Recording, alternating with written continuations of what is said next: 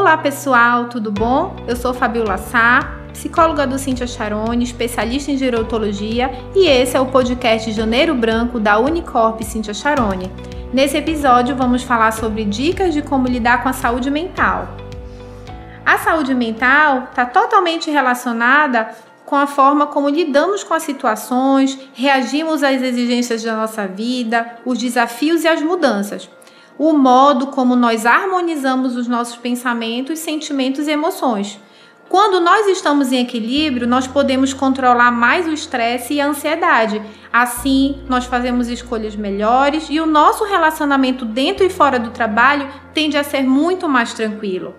Como sabemos, a síndrome de burnout leva a tensão emocional extrema e estresses relacionados ao ambiente de trabalho ele pode ter um forte componente ambiental e comportamental. Suas principais medidas de prevenção se concentram no cuidado com os hábitos do dia a dia. E agora vamos a algumas dicas importantes. Primeiro, tire um tempo para você mesmo. Com os compromissos da rotina, quase não paramos para respirar, não é mesmo? Nos escutar, olhar para nós mesmos. Tenha um momento para si, reflita sobre como você está reagindo às situações da sua vida. Faça algo que lhe traga prazer e bem-estar. Por isso é muito importante você investir em você mesmo. Segundo, busque equilíbrio. Equilibrar as responsabilidades da vida com os momentos de lazer e descanso é essencial. Use esses momentos de descanso ou tempo livre em casa durante o final de semana para fazer o que você gosta, ler um livro, cuidar do jardim ou estar com a família. Terceiro, invista nos seus relacionamentos. Mantenha contato com seus familiares, com seus amigos, manter um relacionamento saudável e positivo com quem está ao nosso redor é uma maneira muito importante de aliviar os problemas causados pela tensão no trabalho ou no dia a dia. Precisamos encontrar em quem nos apoiar. Quarto, inclua exercícios de relaxamento ou meditação na sua rotina, para evitar ou conter o avanço desses quadros de ansiedade ou esgotamento no trabalho.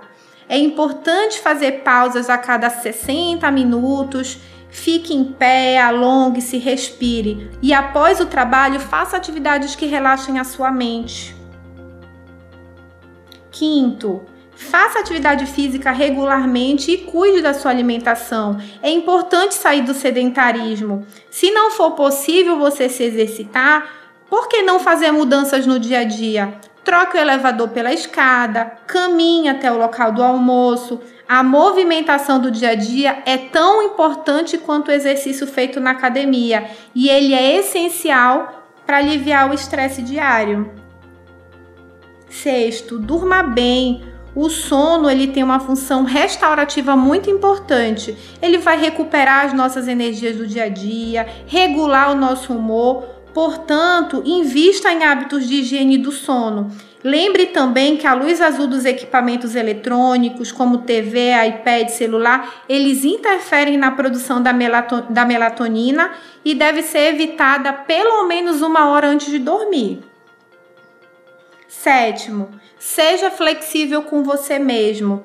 Não se cobre tanto, permita-se não estar sempre no controle.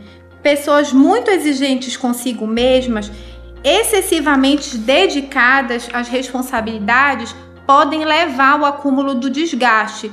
Tudo bem sair do script de vez em quando, tá?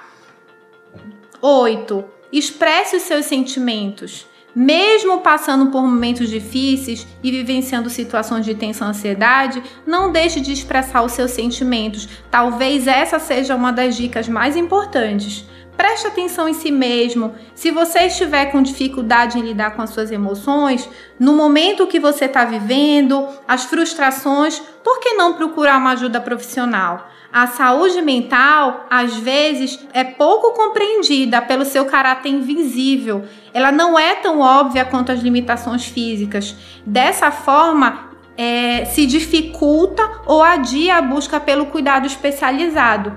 Procurar um psicólogo que você se identifique, você se sinta à vontade, é essencial para ter um auxílio e a manutenção da saúde emocional. E lembre-se, ninguém precisa estar só. Essas foram as nossas dicas para o cuidado com a saúde mental, para que nós possamos investir numa cultura de saúde mental o ano inteiro.